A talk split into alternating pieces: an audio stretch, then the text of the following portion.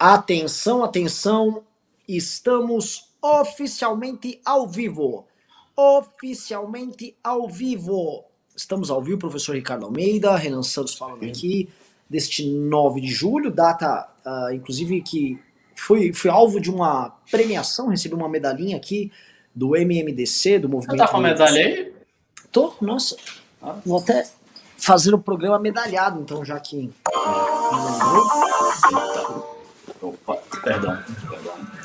Ah, só justificando, enquanto o Renan pega a medalha, só justificando o atraso de uma hora e pouco, é, aconteceu o seguinte: houve uma live do Kim, do Arthur, no Facebook, e foi uma live sobre 32, a gente não queria fazer ao mesmo tempo. Então é por isso que a gente está nesse horário atípico. Mas só por isso, viu? Então não fiquem com raiva da gente. Tinha uma outra live, a gente não queria interromper. Cadê? Bom. A medalha. Bom, estou tranquilão, porque aqui é feriado, o resto do Brasil não é. Isso fui aqui agraciado com a medalha aqui, a medalha da vitória, no caso, né? É... E galera, estamos aqui, eu e o Ricardo, para conversar com vocês sobre mais um dia de ameaças à democracia do senhor Bolsonaro. Dá até para fazer uma analogia com o 9 de julho. E vou comentar, né? Hoje houve a organização de um. O tá frenético, né, Ricardo? Tá muito louco tá. o nosso trabalho.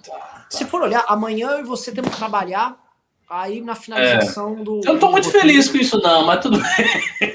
mas, mas, vamos que vamos. Tem ah. doc, nossa, tem, tem uma infinidade de coisas que o MBL vai fazer. É. Infinidade de coisas. Assim, de falta de trabalho não padeceremos, né? É. é isso, isso é um fato. Mas Uh, enfim, amanhã temos que trabalhar no, no, na finalização do documentário, que é também sobre 32 e tal. Uh, hoje, ontem, quer dizer, organizamos uh, porra, o lançamento da, da, manifestação, super tuitaço, bem significativo, impressionou. Interlocutores meus dentro do campo da esquerda ficaram bem impressionados. Foi uma demonstração de vitalidade muito grande, porque no nosso caso, uh, quem subiu a hashtag foi muito mais militância do que famosos, figuras populares. Ou seja, em termos organizacionais de braço, nós estamos com um exército mais disciplinado, mais leal e fiel do que o deles. E isso é muito interessante, porque, enfim, confesso que nem eu imaginava, tá?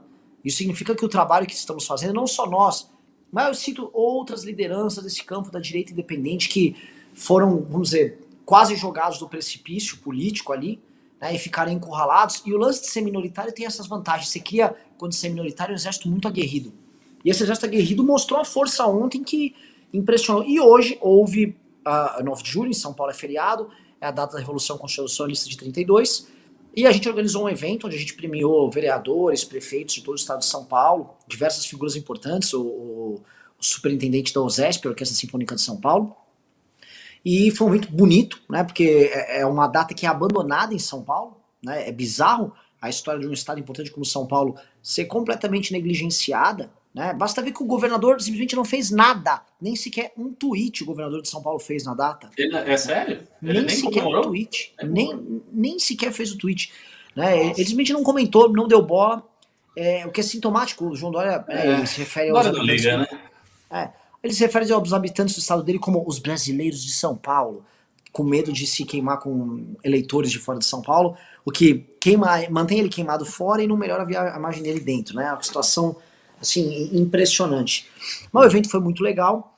E é, eu vou comentar, Ricardo, já que o pessoal não quer ficar falando de 32 aqui, porque já teve uma live nossa agora disso, mas o que eu quero falar com você é a gente fazer um paralelo, porque hoje, né, é, o Felipe G. Martins e o Eduardo Bolsonaro estavam comemorando 32. Disseram que era uma revolta contra o establishment. E eu acho que isso é um pouco, vamos dizer, engraçado, porque o establishment na época era a política do café com leite. São Paulo tinha oligarquias muito fortes, muito presentes e muito atrasadas ali, que faziam dobradinha com Minas para ter um jogo praticamente de cartas marcadas nas eleições presidenciais.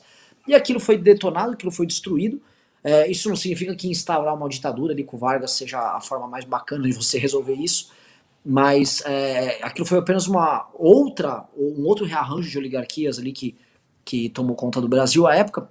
E aí o Felipe G. Martins tentou fazer uma analogia dando a entender que ele tinha a ver, eles têm a ver ali com 32, sendo que, porra, a revolta estudantil e a revolta de 32 se iniciou com uma revolução de cunho moderno, de cunho legalista, exigindo a, o Estado Democrático de Direito, exigindo o retorno à, à, Constituição, que é exatamente, e é muito emblemático que o Bolsonaro basicamente está querendo anular eleições, que é basicamente que o Bolsonaro é contra. O Bolsonaro está flertando com um golpe militar hoje. E tava o Eduardo Bolsonaro e este bosta do Felipe G. Martins é, flertando com 32, né? Simplesmente acho que só porque eles querem ver armas, né? A revolta armada, acho que é isso que eu gosto. E todo o resto eles abandonam.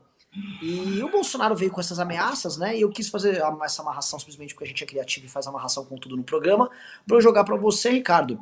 É, essa situação muito louca, né? Estamos vivendo um começo de século, se a gente está nos anos 20, né? Vivemos anos 20, que na, no século passado eram anos extremamente turbulentos, e a gente parece estar assistindo isso de novo, né? Uma crise no nosso sistema democrático e um populista que acaba de chegar ao poder tentando desbragadamente, agora dá para falar assim, ele tenta o tempo todo, com as brechas que encontra e a força que tem, um golpe de Estado. Não consegue, não acho que conseguirá, falei com interlocutores. Então eu passo a palavra para o Ricardo Almeida com a seguinte pergunta. Ricardão da massa, Ricardão da galera. É nós. O que é essa tentativa de golpe de Bolsonaro? Então, assim, primeiro é que a caracterização como tentativa de golpe é uma caracterização absolutamente adequada. Eu estava comentando isso com o Renan antes.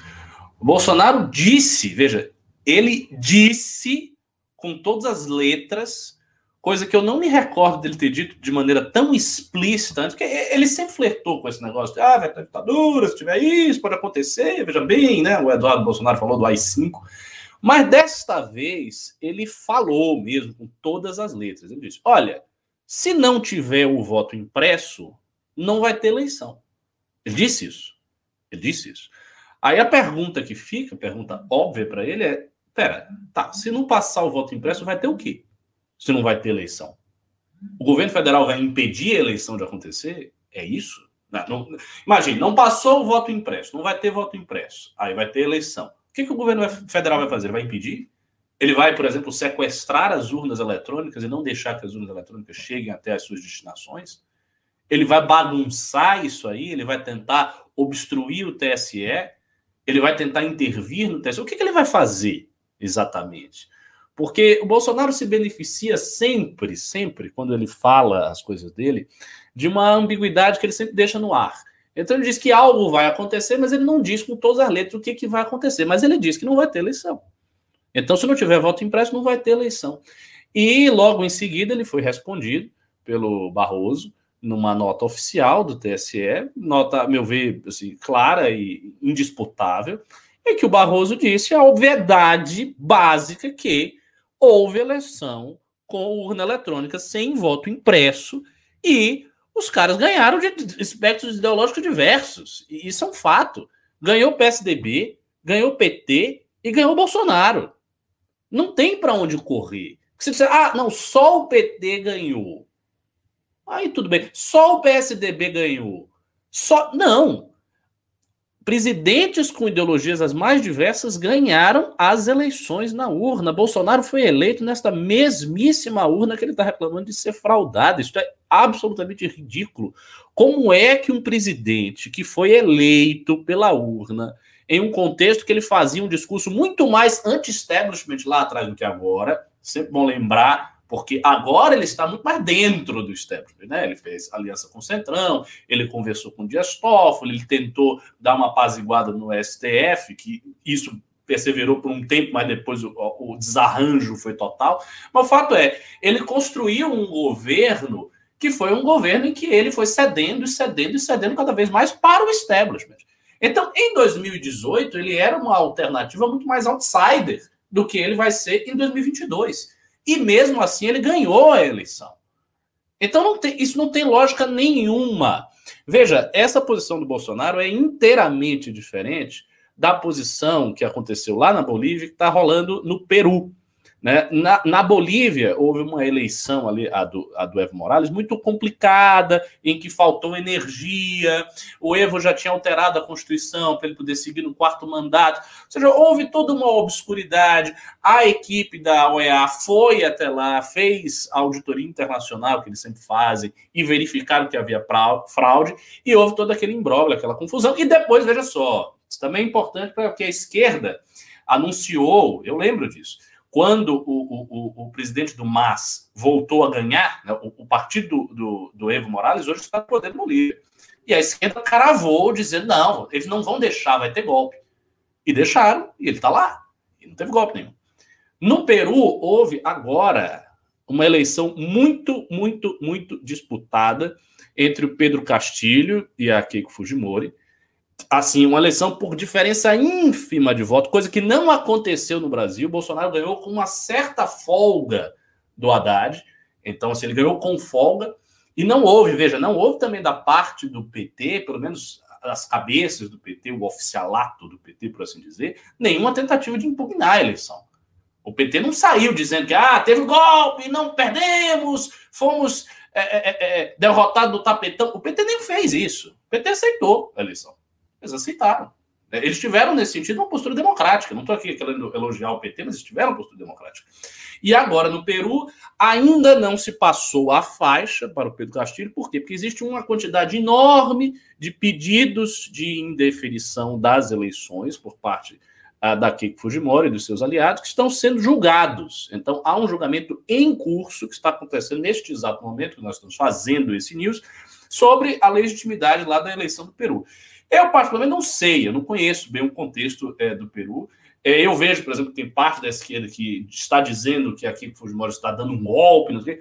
Tudo também muito exagero, porque não há golpe. Golpe é, ah, não vamos aceitar a eleição de jeito nenhum, bota o exército na rua, não deixa, tira esse cara e o cara é exilado. Isso é golpe. Não é o que está acontecendo.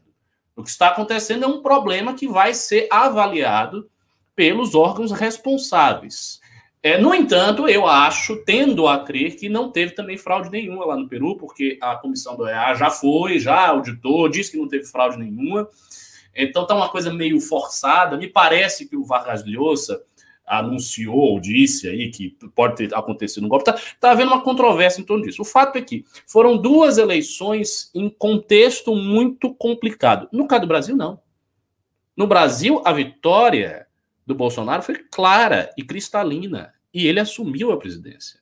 A derrota do Aécio, que foi uma derrota mais conturbada, o próprio PSDB admitiu que não houve voto na urna.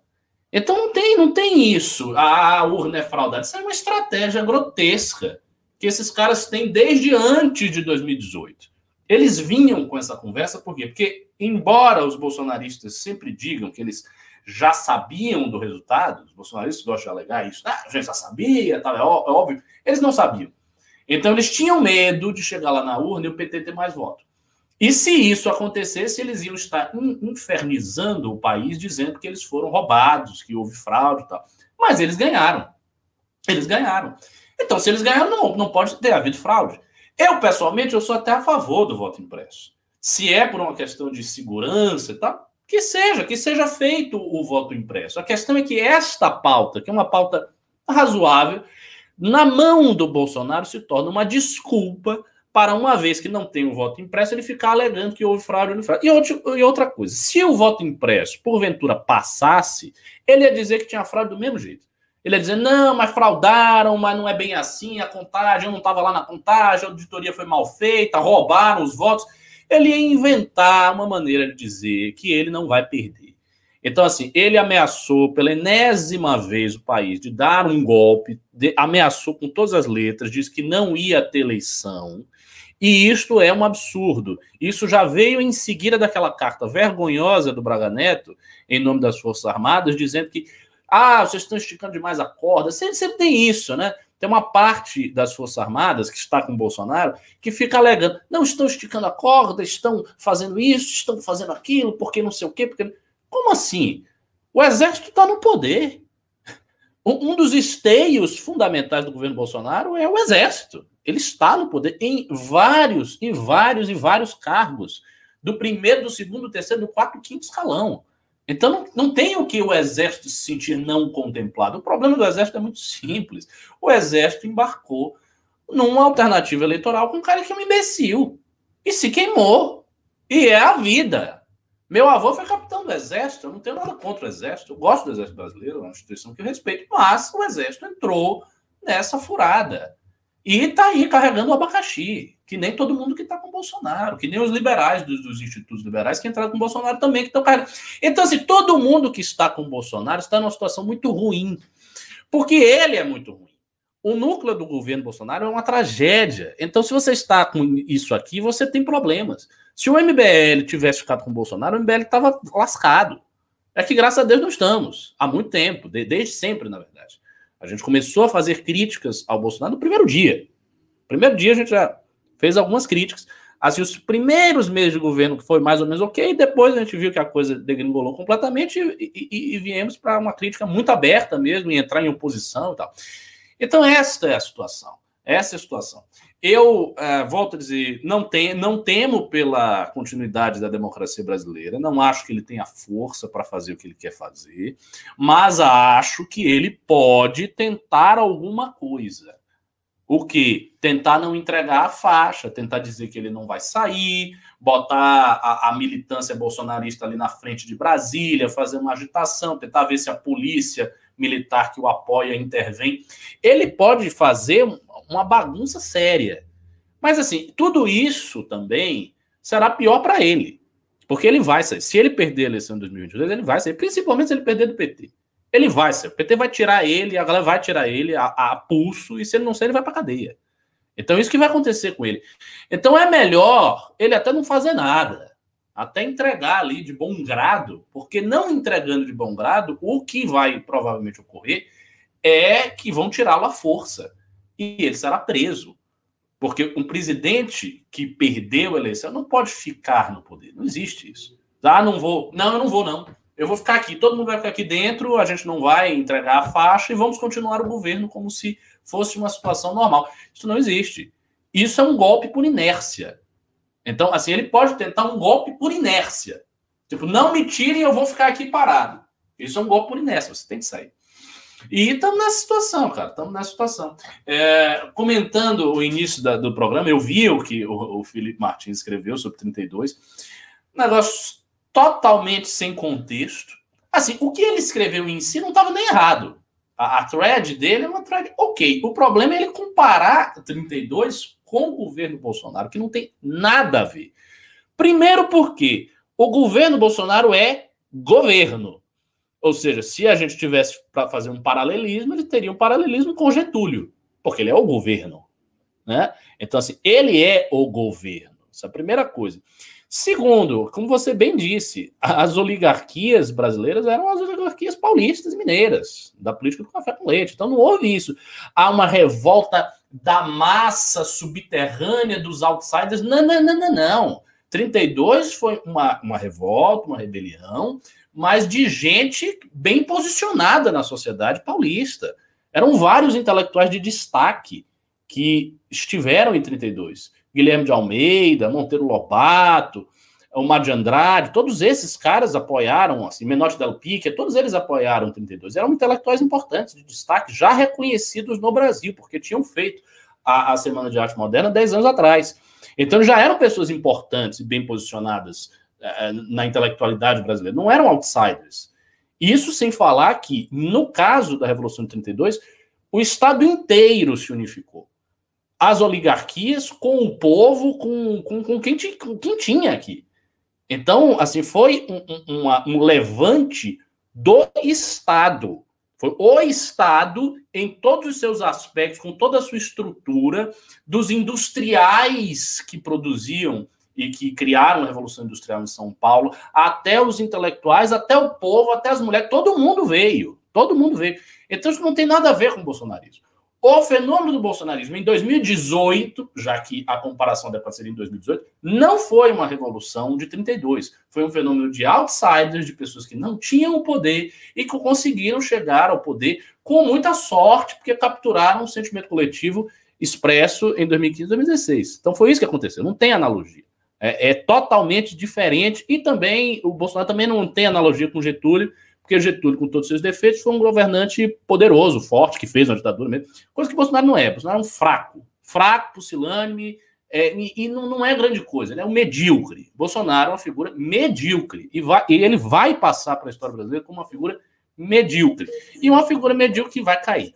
Porque 12 de setembro eu tenho certeza que se a gente fizer uma grande construção do jeito que foi anunciado lá na quinta, com aquela intensidade, com aquela militância, fazendo isso na rua, com panfletaço, com isso, com aquilo, pegando as métricas do dia 13 de março de 2016, tentando reproduzir, botando, fazendo um trabalho mesmo de construção, eu tenho certeza que vai ser grande. Porque a repulsa, o repúdio que a figura de Bolsonaro inspira na população brasileira é cada vez maior. E daqui até lá, ele não vai ter nada, nada para tirar como carta da, na, da manga e dizer, não, e agora eu estou bem. Não vai. Olha, é, perfeitas colocações. É, a gente tem que agregar alguma, alguns pontos aí na, no espírito golpista do Bolsonaro, que é, é importante entender, porque é um cara que a gente vê que a crise tá, tá acontecendo aquele desastre perfeito, quando as coisas começam todas a se amarrar umas às outras e parece que assim, pô, essa notícia ruim é uma merda, outra também, agora se amarraram, que merda! Então ele começa a, a, entrar em pânico, e quando ele entra em pânico, ele não sabe como reagir. Pela primeira vez a gente está vendo que na área onde eles atuavam com maestria, que sempre foi a comunicação, ficou desastroso. É, eles não estão sabendo trazer nenhuma resposta para essa, essa crise. E eu sinto, Ricardo, que o que, o que a gente está vendo aqui é conforme é, eles delegaram nacos importantes do governo deles para o Centrão, e o Centrão está fazendo o que o Centrão faz, eles não têm hoje o controle nem narrativo sobre os agentes, porque eles tinham, por exemplo, eles têm um controle narrativo sobre o Ministério do Guedes, eles têm um controle narrativo sobre o que o Tarcísio faz, de certa forma sobre a Tereza Cristina, sobre os ministérios militares, ou seja, um ministro deles agiu, ou posso falar de um outro que é um caso que era bem clássico, o Weintraub, ele agiu, Sim. ele fez uma atrapalhada, o governo sabia como construir junto com o ministério uma resposta. Porque se o dano fosse ser causado, o dano seria causado a um cara deles, ao ligado ao grupo deles. Quando é com o Centrão, eles não sabem como reagir, porque qualquer resposta que o governo dá pode gerar um problemão junto com um Arthur Lira da vida. E eles estão acostumados, ele, o Bolsonaro é um cara muito canalha, é um cara muito, muito sacana com os aliados dele.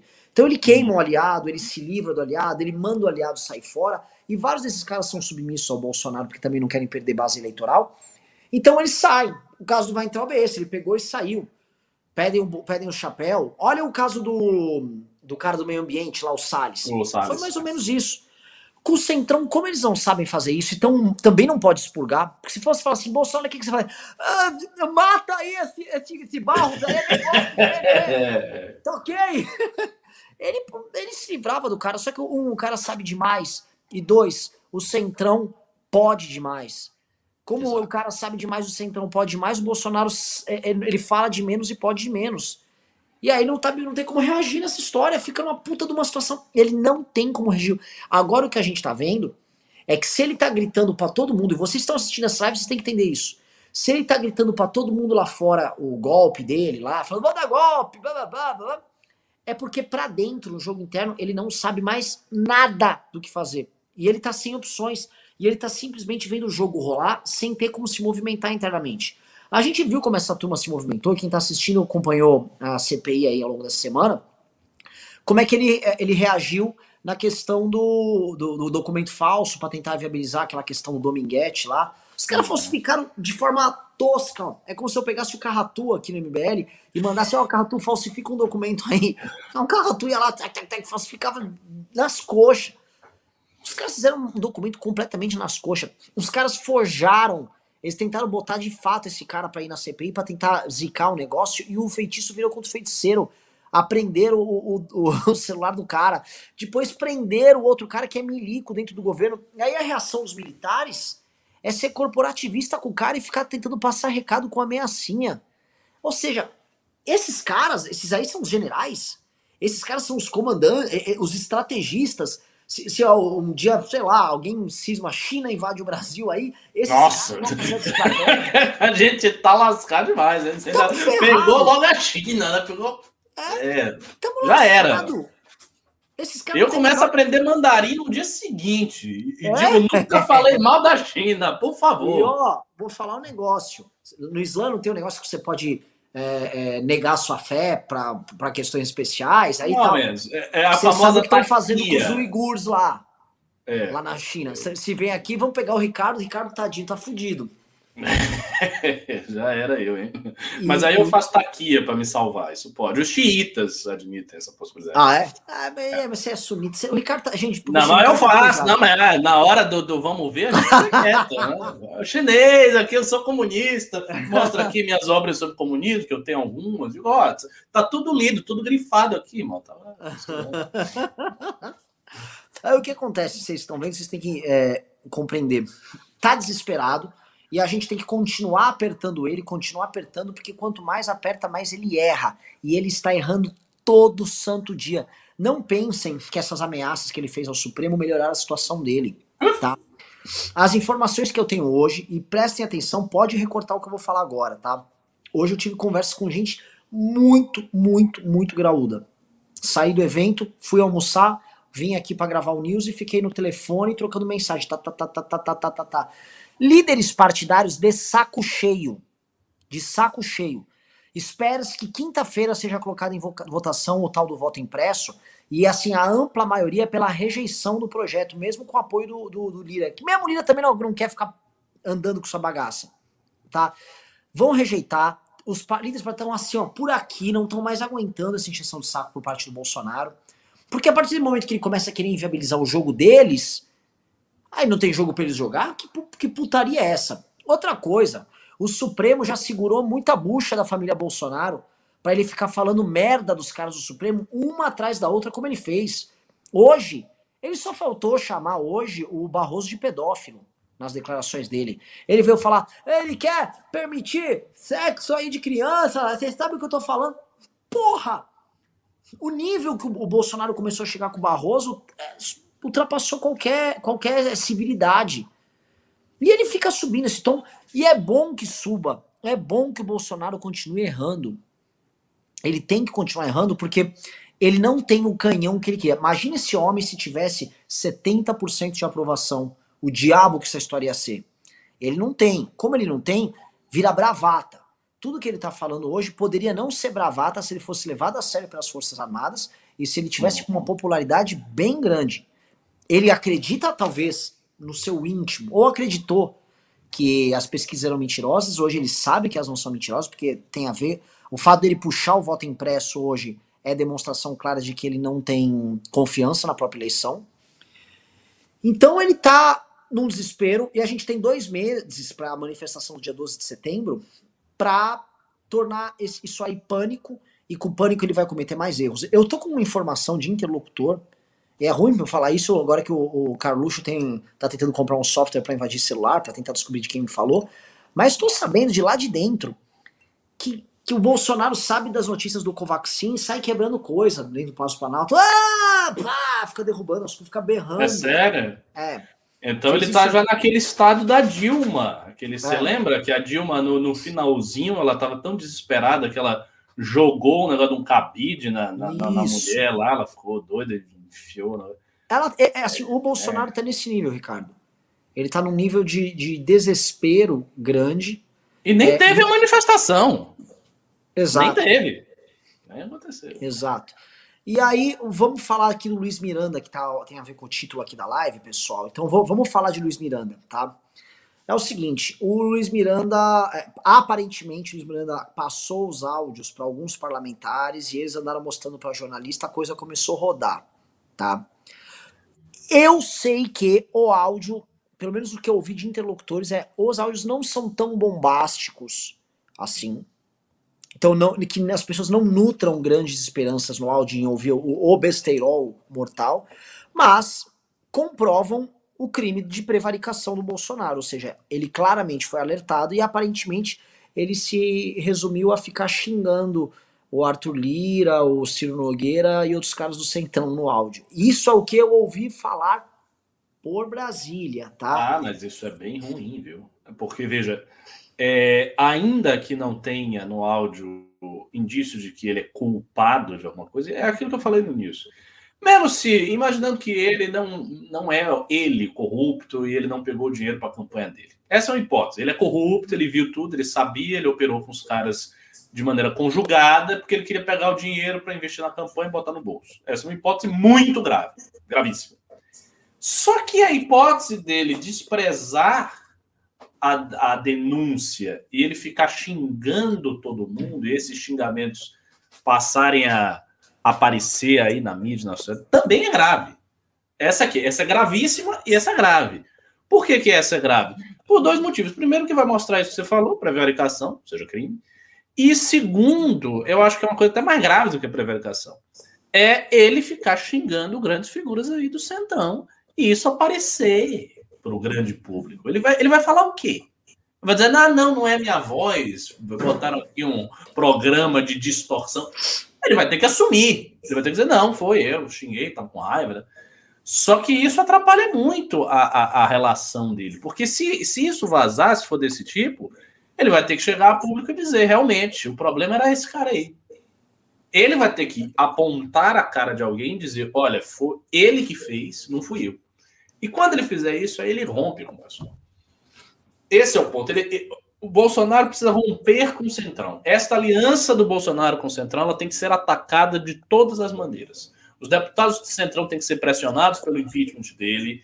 Ele tem que fazer alguma coisa que desagrade o pessoal do Centrão. O Lira tem que ser pressionado. Até 12 de setembro, a gente tem que encher o saco do Lira, encher o saco do Ricardo Barros para os caras pensarem, não, não, não, se livra logo desse cara, que eu não aguento mais essa chatice, se livra logo dele e vamos para o impeachment, e aí a gente vê o que a gente faz. Tem que ser assim. Se for desse jeito, se ele começa a cometer todos os erros, é capaz de a gente ver um impeachment antes de novembro. Talvez, talvez nem precise de todo o esforço que a gente imagina que é necessário para o impeachment. Fazendo uma manifestação robusta 12 de setembro e mantendo o espírito de continuar, talvez isso seja suficiente, a depender da deterioração do governo, para rolar um impeachment.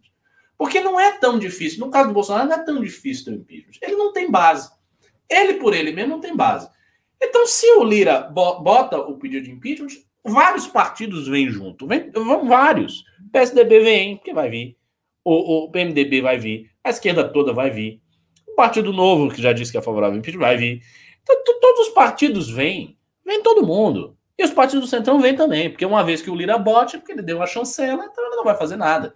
Ele vai deixar PP e esses partidos todos chegarem junto. E aí eu acho que nesse momento os, os evangélicos desembarcam. Porque os evangélicos também não gostam de ficar do lado perdedor. Sim. O movimento Agora, evangélico brasileiro é muito estratégico. Então chegou ali, opa, tchau. As últimas pesquisas mostram, para vocês entenderem o nível. Eu vou pedir para pro, pro, para a produção fazer uma coisa. Acho que é o Will que está na produção, o William. Will, no Instagram do MBL do Espírito Santo, há uma imagem com o mapa eleitoral do Brasil hoje, estado a estado. Aquele mapa que eles pintam. Por favor, pega lá, tá no MBL, MBLS no Instagram, pega esse mapa aí e coloque no ar pra gente falar disso. Mas, Ricardo, notícias, tá? Uh, a, a rejeição do Bolsonaro na região norte hoje, na última pesquisa que o Big Data, Instituto Ideia Big Data trouxe, subiu para 56%. A rejeição dele era na casa dos 40%. Ele, de uma sondagem só na região norte, ele subiu 16% a rejeição. E a região norte é proporcionalmente a região que ele mais se mantinha melhor. Uhum. Coisa número dois que aconteceu também. Entre evangélicos, o Lula ultrapassou ele. É sério? Ou seja, o Lula vence oh. o Bolsonaro entre evangélicos.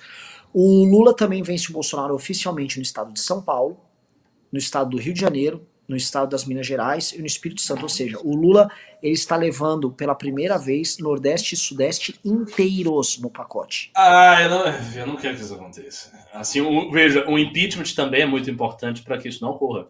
Porque um, um, Lula, veja, um Lula vencendo o Bolsonaro com tanta folga, assim, com tanta facilidade é um Lula muito forte. É, assim, é um PT que volta, ele não, ele não volta assim com dificuldade. Ele volta deitando e rolando.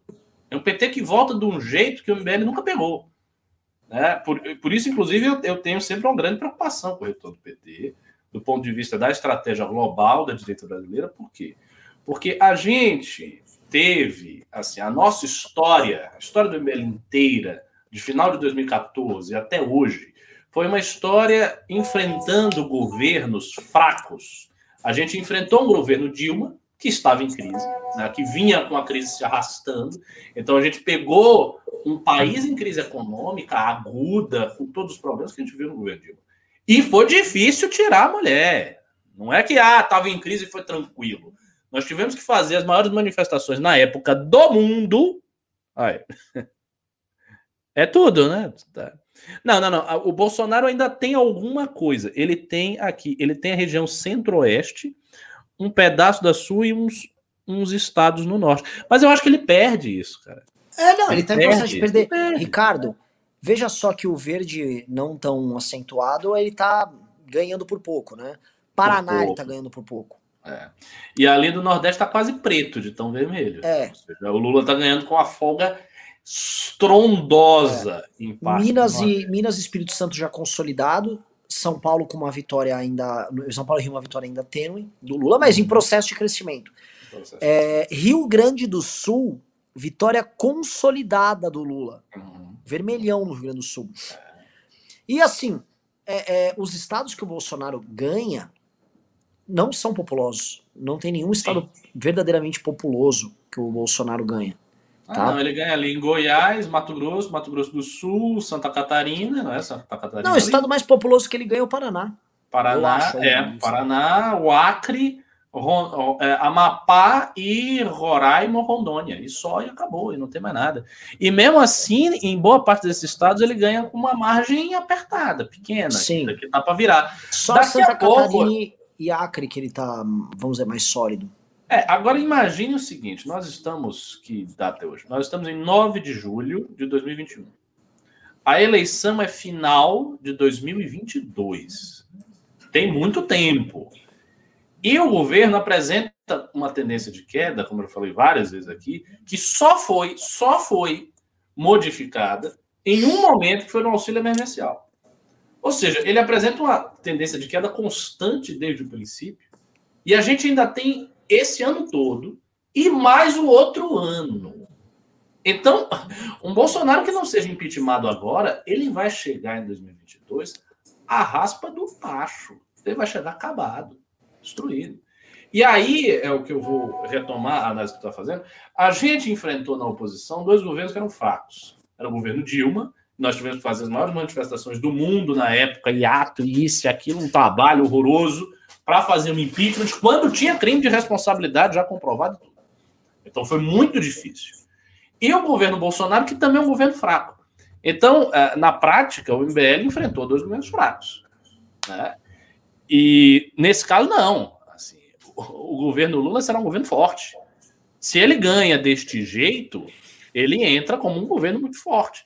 A gente pode fazer uma análise de longo prazo, dizendo, não, mas o Lula vai ter muita dificuldade de governar, porque tem certas assimetrias no Brasil que não foram corrigidas. Tudo bem, ok, mas assim, eleitoralmente ele chega chegando e ele senta na cadeira, sentando ali um governo forte. A direita brasileira grande do jeito que é hoje nunca enfrentou governo forte. Na época que havia governo forte do PT, a direita nem existia, ela era pequena. Ela cresceu e viu um movimento de massa com Dilma. Então, assim, isso é muito significativo. Isso não pode acontecer. Do ponto de vista da estratégia global de direita, Bolsonaro é um cara que tem que sair mesmo. Então, assim, se você é gato, se você gosta do Bolsonaro, você diz, ah, eu sou direita e tal, o seu maior interesse deveria ser tirar o Bolsonaro. Deveria ser tirar o Bolsonaro. Porque com o Bolsonaro aí, não tem como ele enfrentar o Lula em 2022, do jeito que está. Ele vai perder, ele vai perder de maneira cachapante, de forma humilhante. E aí isso significa, concretamente, um governo do PT que entra eleitoralmente muito forte, unificando o país, ganhando em quase todos os estados, unificando o centro político, unificando os partidos, unificando a burguesia. Então, o cara assim, o cara unificando o STF, o cara chega na, na bola redondíssima, ele senta Sim. lá com fome Mas é, demais. Esse é o ponto. O Bolsonaro conseguiu também gerar um presente que ele recebeu esse presente, isso precisa ser entendido. Ele recebeu esse presente, jogou no lixo e ele entregou agora com uma veemência ainda maior pro Lula, que é a ideia de vamos acalmar a porra toda e vamos unir todo mundo para apoiar um determinado governo. O Bolsonaro entrou com essa prerrogativa. Não ele com o discurso dele, mas havia dos demais diversos setores da sociedade brasileira uma vontade de que as coisas, assim, depois do, do período de caos no governo Temer, e do período de caos, do, desde 2013, o Bolsonaro assumiu após cinco anos de crise institucional braba e de uma sequência de manifestações que ia de 2013 a 2018. Hum. Gigante. E ele assumiu para botar ordem. Tanto que eu sempre fui da tese de que o Bolsonaro vendeu, ele vendia uma revolução por um lado, mas para as pessoas, as pessoas não entendiam que ele ia vender uma revolução.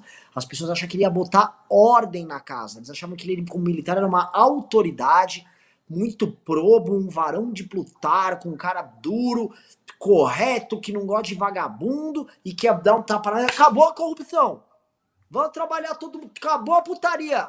Vai estudar no colégio, sem, sem gente pelada, armas.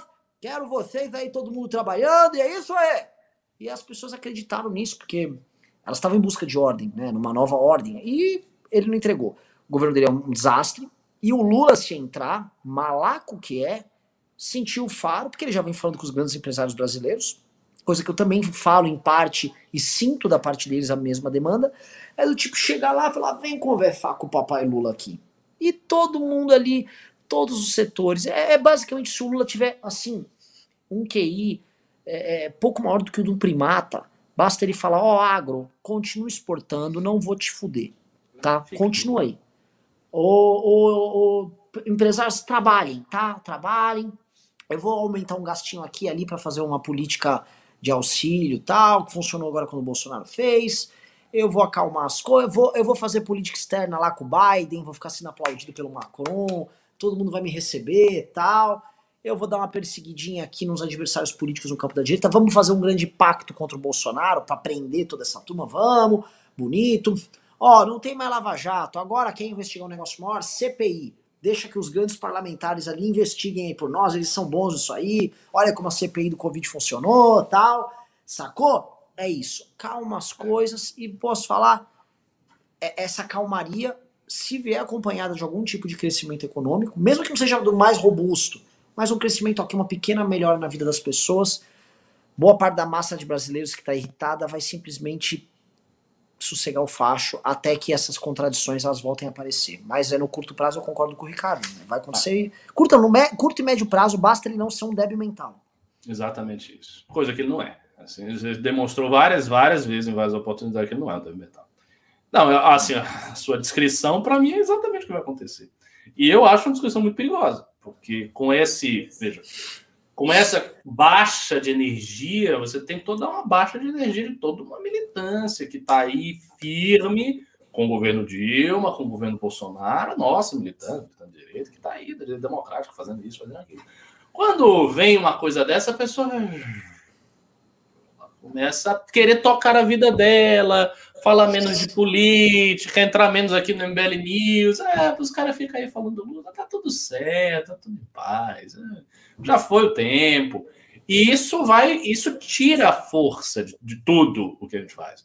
Assim, veja, para um movimento de natureza outsider, fora do, do, do, núcleo do poder, isso é complicadíssimo. Isso não é uma situação nada boa, é uma situação bem ruim, bem ruim. E é o, o, que o Bolsonaro está nos legando. O Bolsonaro está alegando isso. Fora os 520 mil mortes e arreganhos golpistas e confusão e gritaria o tempo todo. Então, a nossa tarefa é tirar esse cara de qualquer maneira. Agora, que é notícia ruim. Que o, o, o, Renan está descrevendo, que é muito provável, isso não pode acontecer de jeito nenhum. A gente tem que tirar esse cara de qualquer jeito. Ele tem que sair daí. Porque se ele sai, aí muda tudo. Porque aí, veja, o PT pode até vencer em 2022, mas vai ser diferente. Porque aí você tem um governo de transição e você tem um negócio que até hoje não, não, não, não existe, não existiu. É um mecanismo de pegar a, o voto do Bolsonaro e colocar em outro candidato que programaticamente seja próximo do Bolsonaro, mas que não tenha os seus defeitos ostensivos. Então você pega o grosso desse voto e traz para cá, ainda pega um voto do, do, brasileiro insatisfeito com o Lula e com o Bolsonaro e junta. Ou seja, dá para criar nesse, nesse processo uma candidatura forte, muito forte. Eu não sei quem é que vai herdar isso. Por exemplo, o Ciro quer herdar isso. O PDT quer o impeachment, muito. Não é que ah, o, PDT, o que o PDT quer, bastante. Porque certamente a análise do PDT é essa que estou fazendo.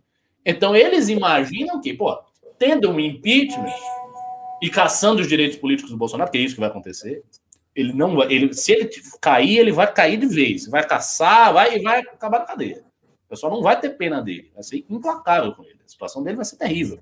Vai ser semelhante, só que numa envergadura maior, à situação dos militantes bolsonaristas que se lascaram todos.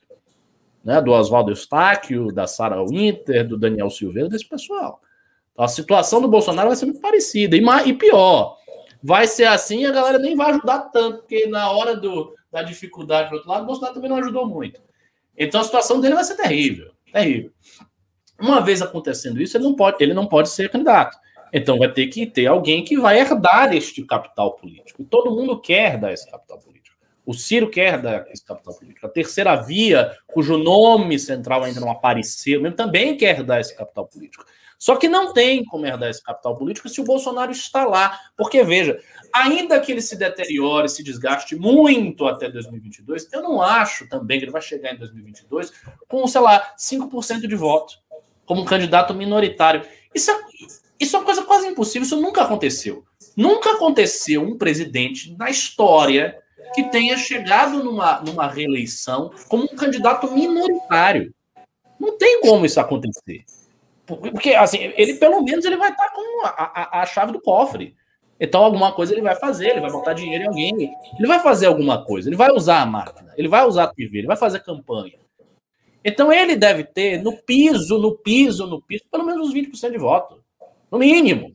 Então, assim, ele vai ter muito voto, voto que falta para uma opção melhor do que a dele. E aí o que acontece? O Lula vai ter uma votação muito grande, ele vai ter uma votação pequena, aí vai ter outros candidatos que são postulantes à terceira via, possivelmente com votações menores, Ciro, não sei o que, não sei o que, não sei o que, e esse grosso do voto não se unifica em ninguém. Se o Bolsonaro sai, isso aqui pode se unificar. Você pode ter um candidato majoritário grande contra o candidato da esquerda grande e uns outros candidatos chegando pelas beiradas.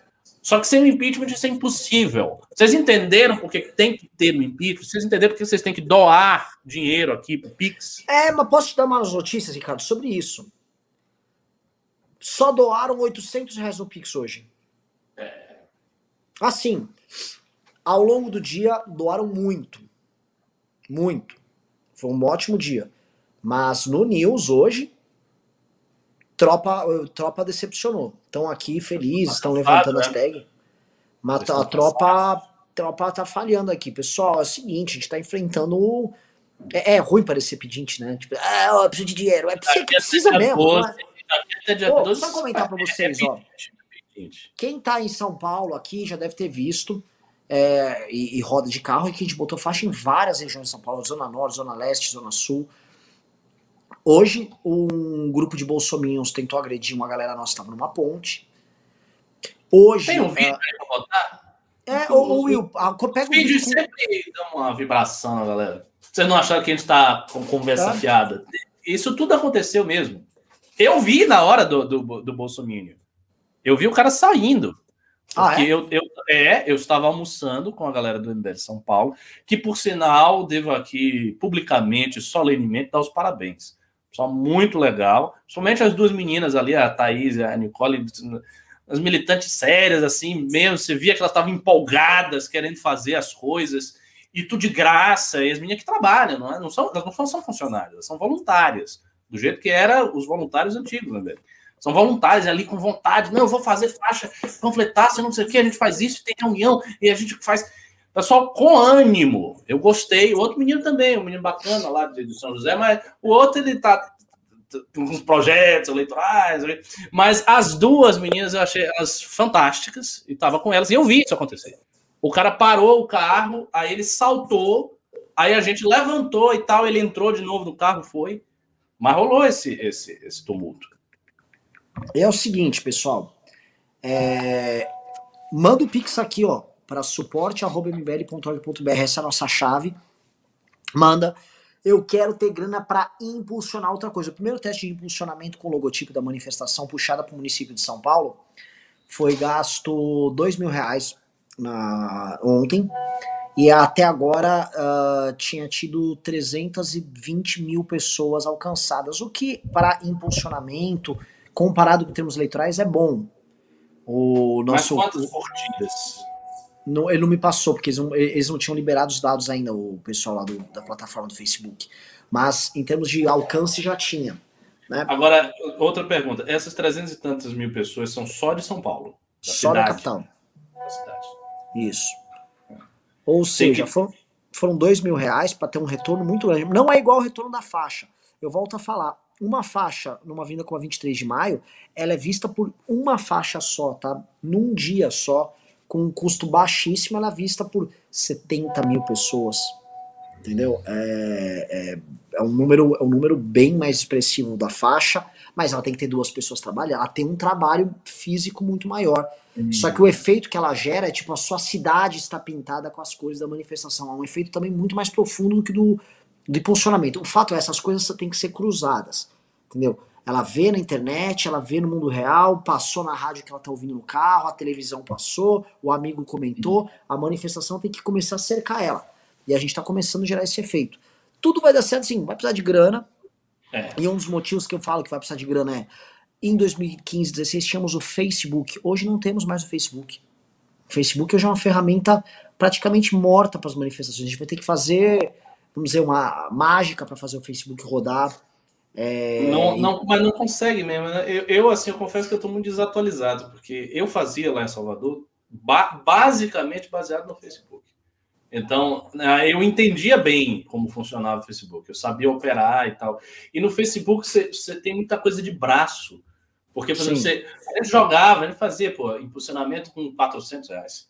Mas era daqui, tipo, uma mensagem assim, bem chamativa, parecendo um, um, um outdoor, sabe? Compartilhe, não sei o que, blá, blá, blá, e dava muito compartilhamento. Dava assim mil e tantos, dois mil, três mil compartilhamentos. O que para a proporção de Salvador era muita gente.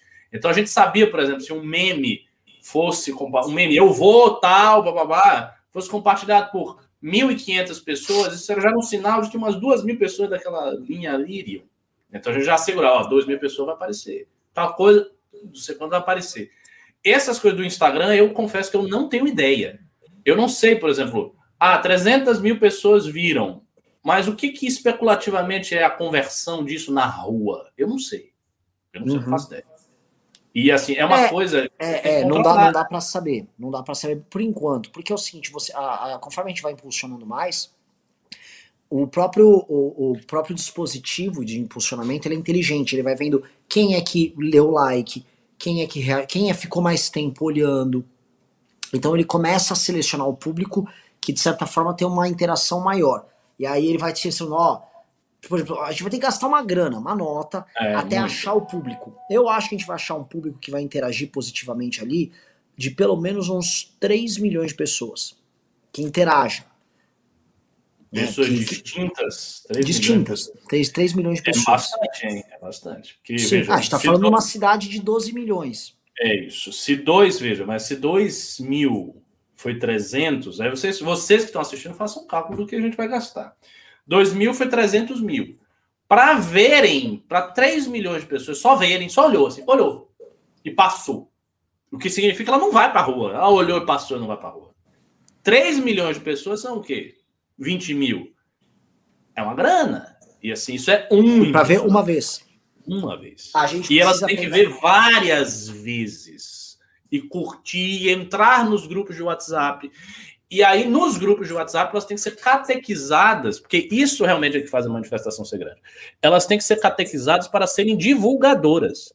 Então a pessoa sai do mero ah, eu vou, e ela já a mais. Ela é eu vou e eu divulgo. Então, no WhatsApp, a gente tem que ter 100 mil pessoas, tem que ser uma quantidade Sim. grande de gente divulgando em outros grupos e chamando família para chegar e ter uma paulista cheia. Porque senão não é paulista X, senão é paulista meia-boca. E paulista meia-boca não derruba Bolsonaro. Paulista meia-boca vai receber um esculacho da esquerda. Se, se for pequena, a esquerda também vai falar. Ela vai dizer, ó, os caras não tem nada.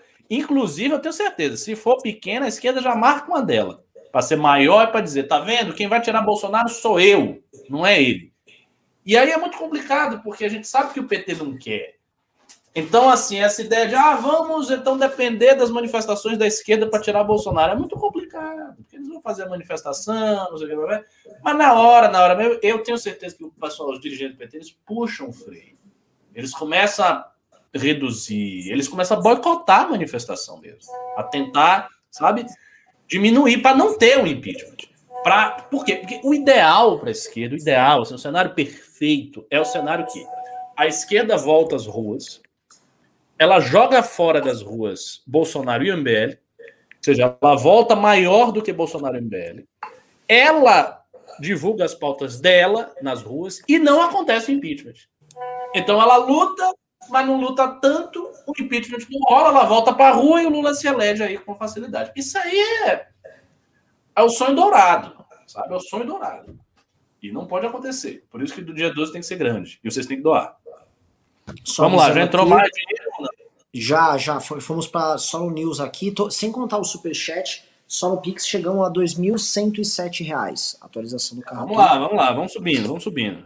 Vamos subindo. Tem que ter umas lives dessa com Pix também, essa coisa é importantíssima. Tem, tem que ser para já. Do Arthur, do Kim, entendeu? Eles têm que fazer isso aqui que ele está fazendo. Sim, porque nós, não, quem, quem é eu e você? Grandes é isso. dois aí.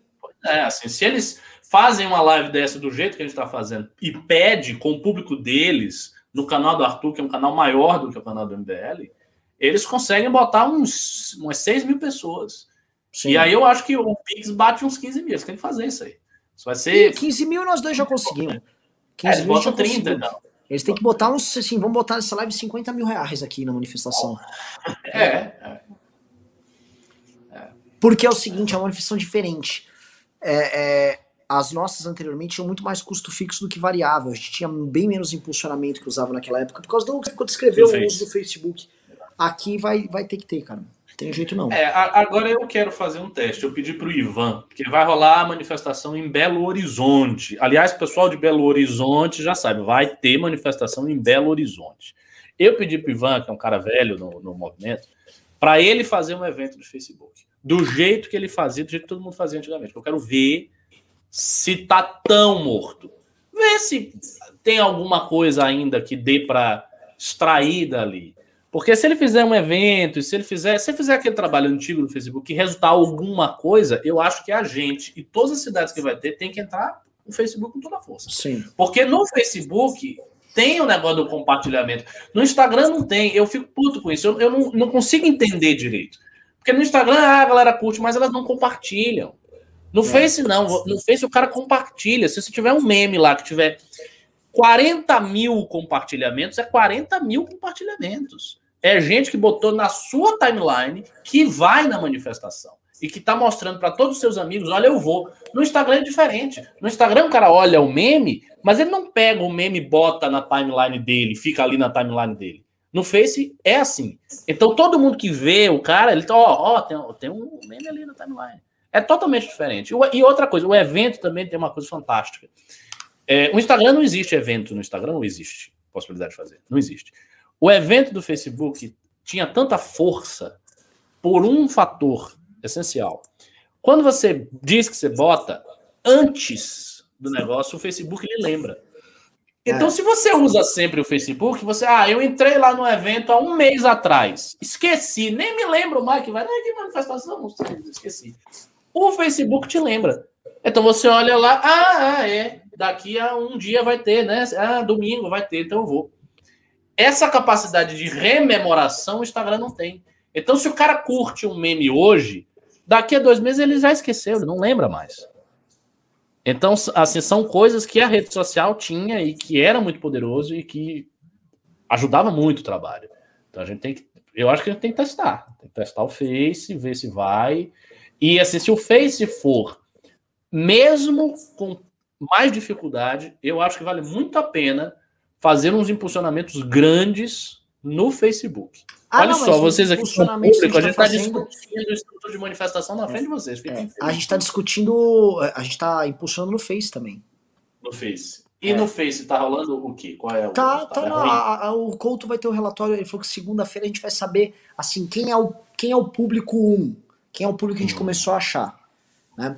Lembrando que na campanha do Arthur, para achar o público lá, demorou, demorou assim, umas três, quatro semanas para achar o público. É, é Você tem que ficar testando. Você vai meio que gastar dinheiro à toa. Mas se você não fizer isso, você também não acha o público. Né? É pauleira, gente. Vocês estão vendo aí, cara. É, é, é... Bom, nós somos profissionais nisso, né? Então, é, vocês estão vendo aqui até um aprendizado aqui. O pessoal tá muito é, comentando demais o que tá vazando no Twitter aí de que o áudio do Luiz Miranda tá rolando nos WhatsApps dos deputados, tá? É, eu não sei se isso é bravata, tá? O, o fato é, o Luiz Miranda não é exatamente o cara mais cuidadoso do mundo. Se Olha, realmente tiver. Não, termine, termine, termine. Se realmente estiver rolando, é essa doideira. Eu ia chamar você pra gente ler os, pin, os, os superchats aí, já chegou. Pode ser. Agora, só sobre isso, a última coisa. Se tiver rolando, não tem como você ter acesso a esse áudio? É, o que eu vou fazer. É por isso que eu tô adiantando os pimbas. Já, eu conheço Porque alguns... tendo esse áudio, a gente podia fazer o seguinte: a gente podia tentar vincular o áudio à manifestação e compartilhar alguma coisa com o áudio, tipo, mandar o Sim. áudio para frente e eu vou, olha aqui o motivo, com o áudio. Boa Isso ideia. Dá uma, Bela ideia. Sabe aquelas mensagens de tiozão, bem, ah, ouça isso aqui, meu Deus, eu vou. É. Nos, nos grupos, tudo, ah, meu Deus, ele é corrupto, eu vou agora. E eu vou falar uma coisa, Ricardo. É, cada vez mais solidifica o que a gente colocou no lançamento da manifestação, que é o ladrão de vacina. Tá? É, toda essa história, tanto a dele quanto a do cara que foi preso na CPI, é, corroboram a ideia de que havia uma quadrilha instalada dentro do Ministério da Saúde com a anuência do Bolsonaro para cobrar comissão em vacina e ganhar dinheiro nas compras das vacinas usando repassadores intermediários. É, com o presidente da República sabendo e com muito provavelmente o filho dele, Flávio Bolsonaro, ajudando a participar do lobby, com gente do Centrão e das Forças Armadas participando. Esse é o coração do esquema que o Bolsonaro não conseguiu até agora dar uma, uma resposta sequer. Ele deu zero de resposta. Então, tá muito claro que é isso, tá muito claro que é a manifestação do ladrão de vacina, e tá muito claro que ladrão de vacina, o tiozão do Zap entende. A tia zona do Zap tem. Ladrão de. Oh, o cara era patriota, eu amava, eu amava o presidente Bolsonaro, mas ele roubou. Roubar vacina é foda, velho. Enfim, vamos ler aqui os pimbas aí, porque ladrão de vacina derruba governo. Vamos lá. Vamos lá, começar aqui os pimbas. É de. Caralho, é de hoje isso aqui? Ah, não. Sexta-feira de 2 de julho. Hoje. Vamos lá. Cadê? Vamos lá. Marcelo Fonseca disse: além da questão moral, houve alguma treta interna para Miranda decidir entregar o que sabe? Ele tá muito sob pressão, tá, Marcelo? É, não é fácil a situação dele. Ao mesmo tempo, ele se acha pequeno para brigar com o governo. E é um governo que, imagina o tipo de ameaça que deve estar recebendo. Caian mandou 50 reais, disse Força MBL, cinquentinha, mais duzentão no Pix, é isso aí. Eu. Ed mandou 5, disse dia 12 estarei lá. Vinícius Hasselman, do Médicos de Cuba, falou: Fala galera, vamos derrubar esse cara. Dia 12 estarei na manifestação aí em São Paulo, com certeza. E Renan, se quiser, a banda está à disposição do MBL. Vamos ver o que podemos fazer com vocês aí para isso, hein? É, Danilo Gaio mandou, mandou 5, disse: Cadê o Pix? Lucas Scaranello disse: Renan, ontem te contei do trevo e você queria saber se era um símbolo humorista. Não é é de todos que são contra Lula e Bolsonaro, podem usar. Beleza, eu até você me mandou, acho que você que mandou no zap, né? Bom saber. Acho que é, é, eu gostei do símbolo do trevo. Tá faltando símbolos aí, eu acho que dá pra gente trabalhar mesmo nisso. Vou conversar com o Ricardo depois. É, Danilo Gaio disse: a Terra tem 271 átomos. Eu não entendi isso, é um meme que tá rolando. Kleber Tenório é novo membro. Fris mandou 10 reais. Rafael Amorim mandou 5 dólares. Disse: melhor alternativa pro Bozo desistir de se candidatar à presidência e tentar o Senado, não disputar a eleição é suicídio. E se vier impeachment, velho, aí ele não disputa nada.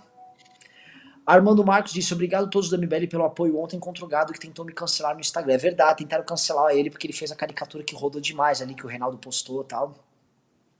Senhor Witcher mandou cincão, disse tem no chat. Danilo Gaio mandou 20, disse quero ver meu dinheiro sendo usado na manifestação e, e já está. Gabriel Filete disse o que me faz temer o golpe são as respostas que as Forças Armadas estão dando não punir Pazuello depois dos generais assinar carta de repúdio ao Aziz. Me parece demonstrar que as Forças Armadas estão apoiando o Bolsonaro. Não, são os chefes os comandantes das Forças Armadas que foram nomeados pelo Bolsonaro ali. Isso significa controle sobre as Forças Armadas. Mas é um pouco é, aterrorizante no sentido de que se você é um leigo e você vê eles falando isso, te assusta. ITZ Kratos mandou um real, Diego Natan disse, professor Ricardo, já dizia o profeta, na hora do aperto, sunita até vira xiita e vale até dizer que é comunista para salvar o pescoço.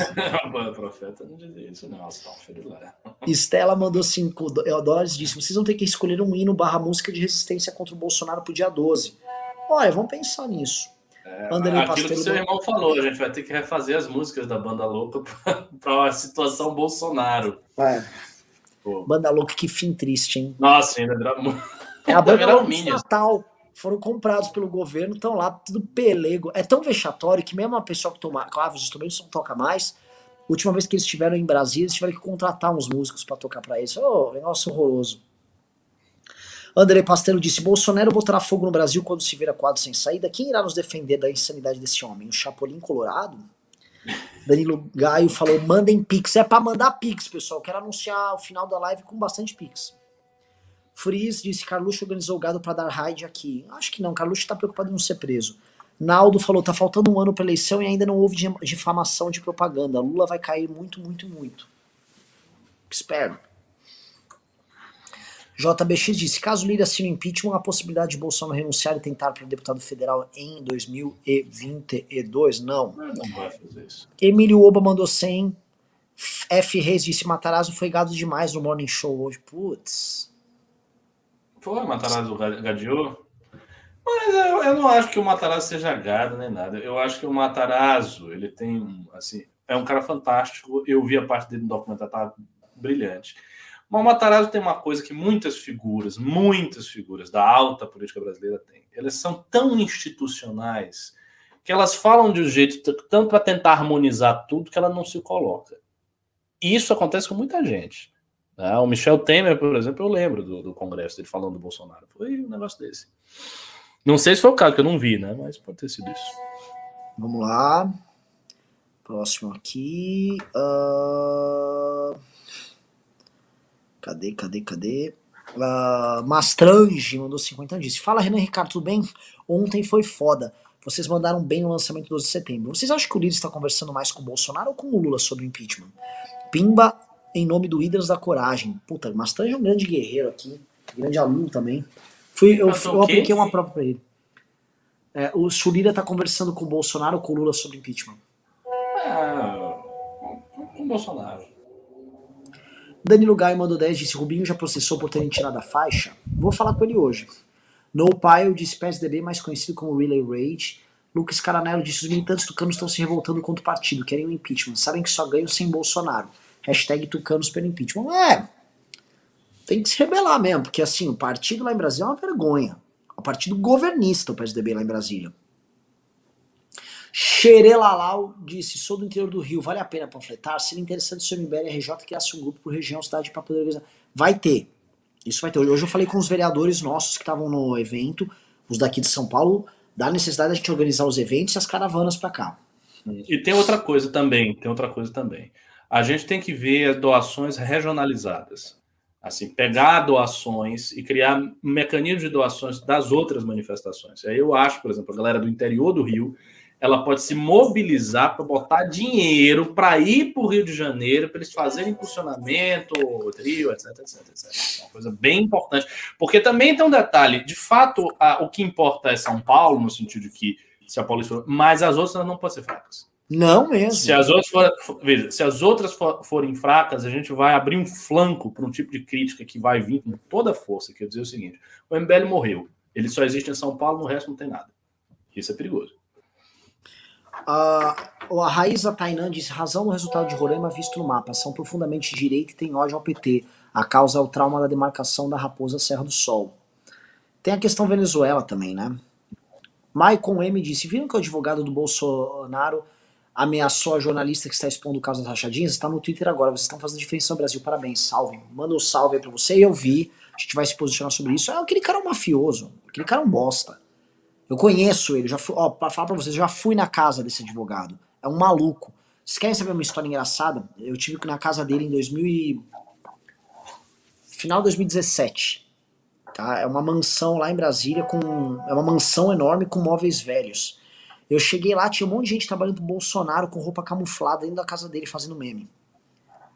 É, calma que é pior. Aí eu entrei lá e ele, para mostrar que ele é rico, ele botou eu e o Flávio Rocha dentro de uma, de uma picape da BMW, meio antiga, e aí ele foi fazer rali no jardim da casa dele. Tipo, ficava acelerando pelo jardim da casa. Meu Deus do céu! E tipo, como se isso fosse impressionar o Flávio Rocha de que é alguém é. rico, né? Nossa, o Flávio Rocha está muito impressionado que você tem uma mansão. É. Esse é o cara, assim. É... Política são esses, brasileira. São esses os nossos ricos, é. entendeu? Você é pobre e ele é rico. É. Você não se sente um merda? Um merda, um merda, um merda, um merda. Me sinto um merda total, Nossa. eu sou um bosta. É, o Emílio Oba mandou 100 reais e disse: Gado não tem dinheiro para comprar o gás e continua a louvar o bolso. Não, cara. Sobrou cada vez menos desse aí. Tá ficando cada vez mais claro, assim, que o, o, o povão tá muito puto. E tá quase irreme irremediavelmente puto.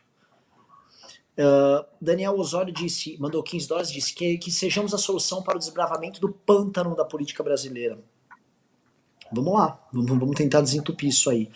Lucas falou: tem que ter live com convidado cada dia. Tragam alguém do Livres, tragam o, Re, o Rene, tentem convocar as celebridades que estão apoiando o 12 de setembro.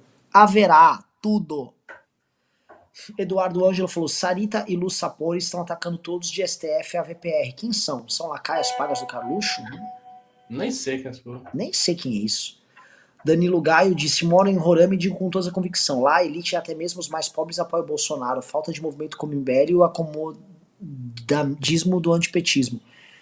É, é, que assim, gente, vamos falar uma coisa também, tem que ser entendida. Roraima é um lugar muito pequeno e tem um, uma elite formada por funcionários públicos e, e agro. Não é muito mais do que isso. É um estado pequeno, é um bairro aqui em São Paulo, Roraima. Tem o quê? Umas centenas de milhares de pessoas. Não estou diminuindo o estado, pelo amor de Deus, mas é que é muito pequeno. Então, é, se tem um estado formado por agro, funcionários públicos que já tem raiva do PT, um agro que tem raiva do PT, a tendência é que todo mundo tenha raiva do PT, que são a ampla maioria. Uhum. É... Marisol Vina disse: vocês têm que fazer umas músicas com o tema ladrão de vacina e colocar para tocar um caminhão de som brasileiro. O foco é o ladrão de vacinas, está certíssima. Um corpo saudável mandou 10 reais disso. Uma, uma outra ideia, uma outra ideia, desculpa interromper. Por que, que a gente não tenta fazer um concurso de músicas, de coisas assim, com um grande público para ver o que for mais interessante? Eu topo, e a gente tem um produtor musical que tá, inclusive faz, fez a trilha do Não Vai Ter Golpe é, está fazendo trilha uh, da. Vai fazer a trilha do nosso filme e, inclusive, está produzindo minhas músicas. Você sabia que eu estou produzindo músicas com ele, Ricardo? Sabia, sabia. É, vou até pegar fiquei um sabendo disso aí. É, vou até botar um pedacinho aqui para tocar, só para fazer um merchan aqui, se vocês me permitirem, ó. Crie uma do dia 12. Vou criar, vou só botar uma aqui que eu tava gravando com ele, ó.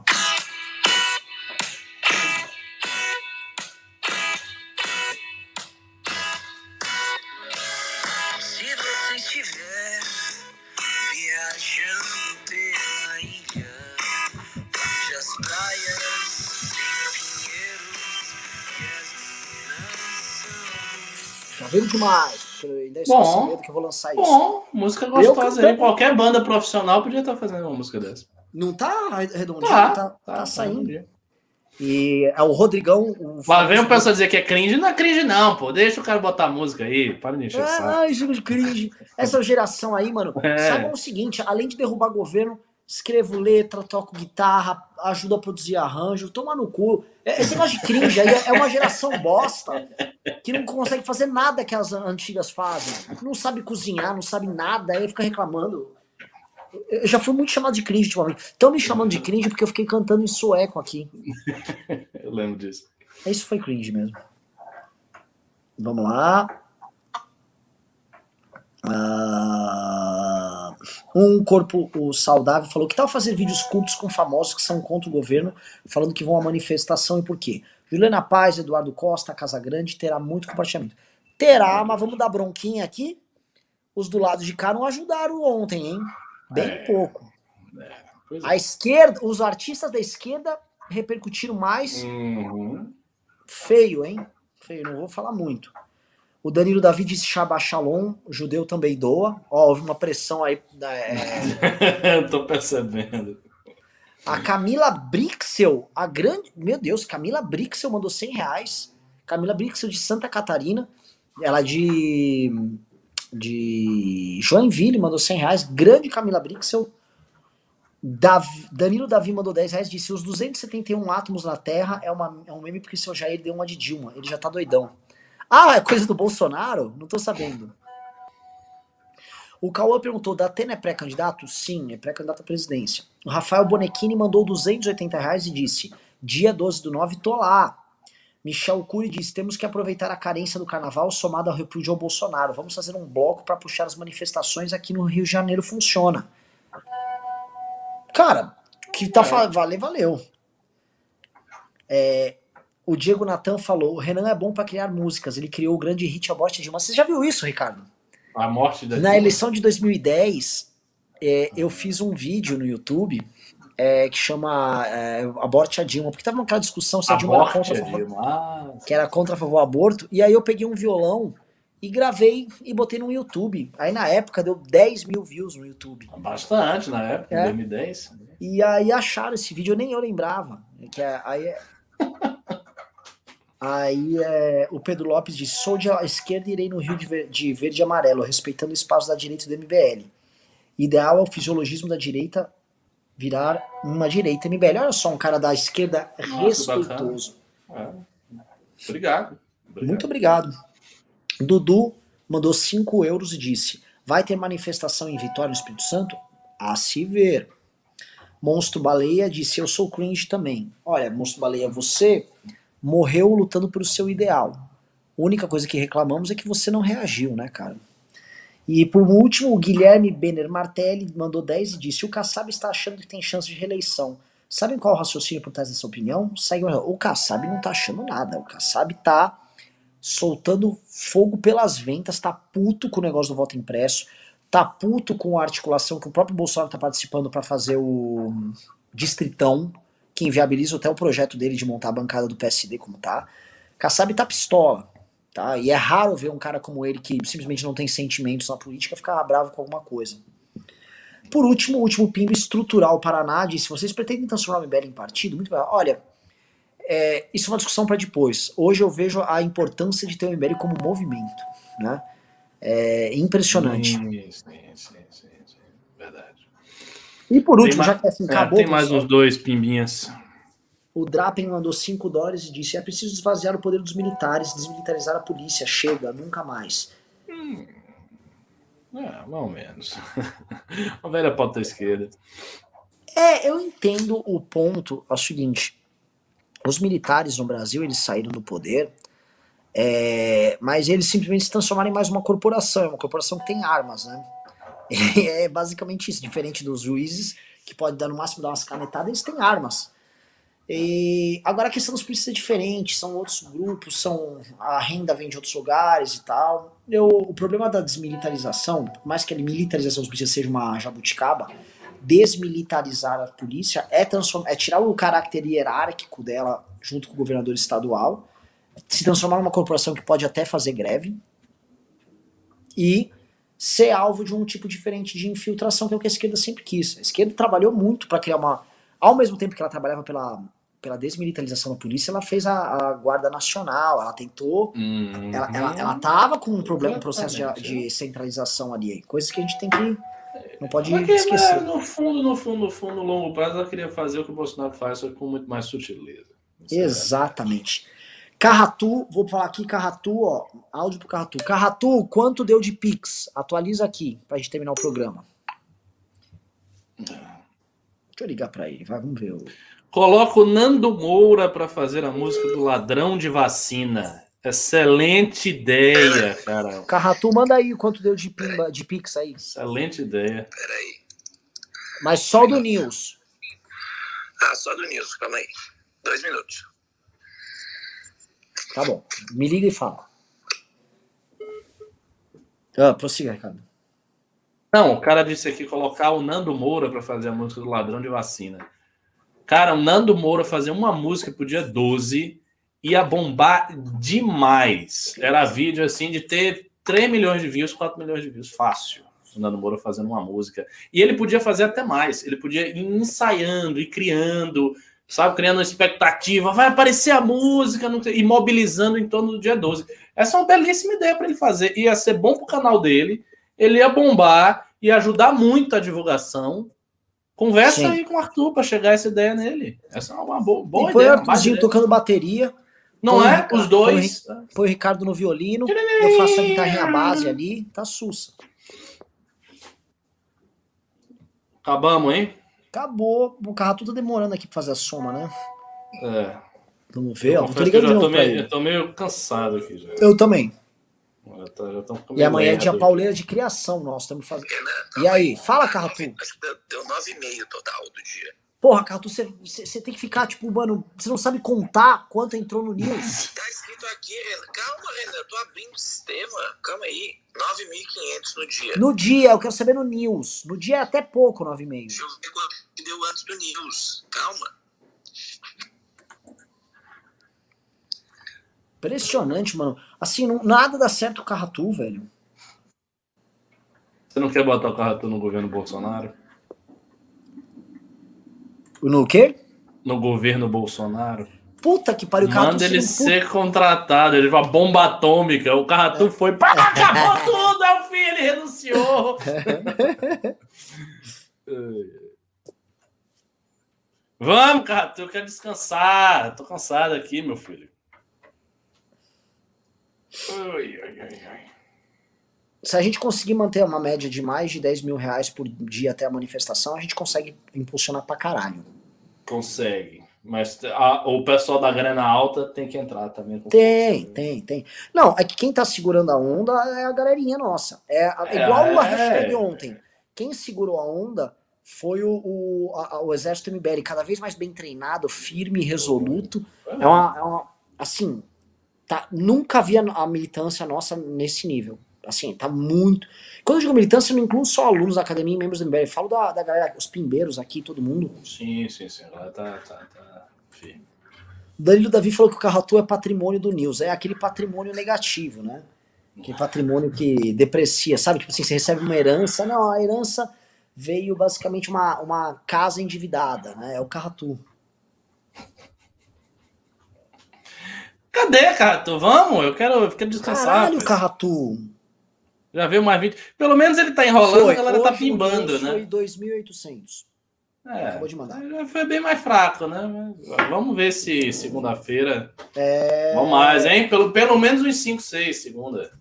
E tem, que, tem, e tem que rolar, e tem que rolar periodicamente as lives do Kim e do Arthur, fazendo o que a gente tá fazendo pro público deles, pegar os dois canais e ver se eles arrecadam e mais o dinheiro da burguesia tem, tem que ir em cima do dinheiro. Sim. Senão a manifestação vai ser fracasso. Senão o Bolsonaro fica. É. Ricardo, vá descansar. Bom fim de semana aí pra você. Tá. E amanhã, amanhã eu, vou, eu posso mudar aí a hora? 10 e meia. 10 e meia tá melhor, que acho que eu vou. Pra mim, tranquilo. Pra mim, tranquilo. Tranquilo? Pronto, Tranquilaço. Fechou? Goodbye. Boa noite. Boa. Até mais. Valeu, galera. Beijos, abraços. Obrigado por todo mundo.